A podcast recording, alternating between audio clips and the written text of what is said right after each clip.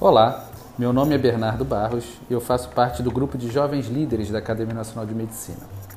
Continuando com o programa Academia Nacional de Medicina perto de você. Hoje com a jovem líder Alexia Afonso Marcos, com o tema Tumores e o Olho.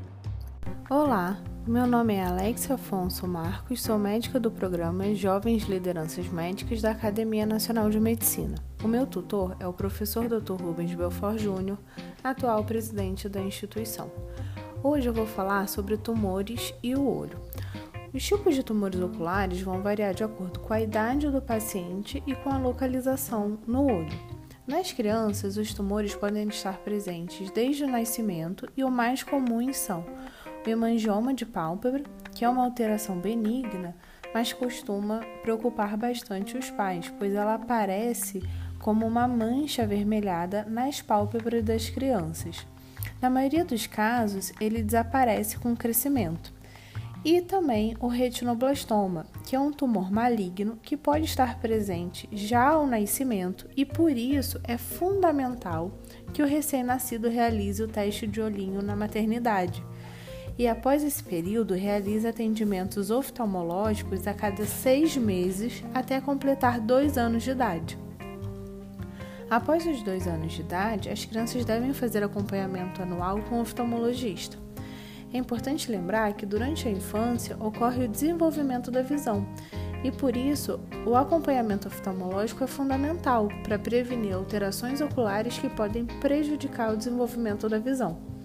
Nos adultos, temos uma frequência alta de tumores da superfície ocular, principalmente em pacientes que têm exposição solar excessiva. Outros fatores associados ao desenvolvimento de tumores na superfície do olho é o tabagismo, o uso de algumas medicações e alguma predisposição genética ou baixa imunidade. Nos adultos, o tumor intraocular primário mais comum é o melanoma de coroide, que pode se desenvolver espontaneamente ou a partir de alguma mancha que o paciente já apresentava ao exame. Os olhos também podem ser acometidos por metástases de outros tumores, como por exemplo o câncer de mama e próstata. Por isso, é fundamental pacientes em tratamento oncológico devam ser acompanhados por oftalmologistas. Geralmente, esses tumores são diagnosticados durante a consulta oftalmológica de rotina e o mapeamento de retina, exame que precisa dilatar a pupila, é essencial para o diagnóstico dos tumores dentro do olho. O tratamento do tumor ocular vai depender da localização e da extensão da lesão, mas é importante lembrar que todo tumor oftalmológico é passível de tratamento quando o diagnóstico é realizado precocemente.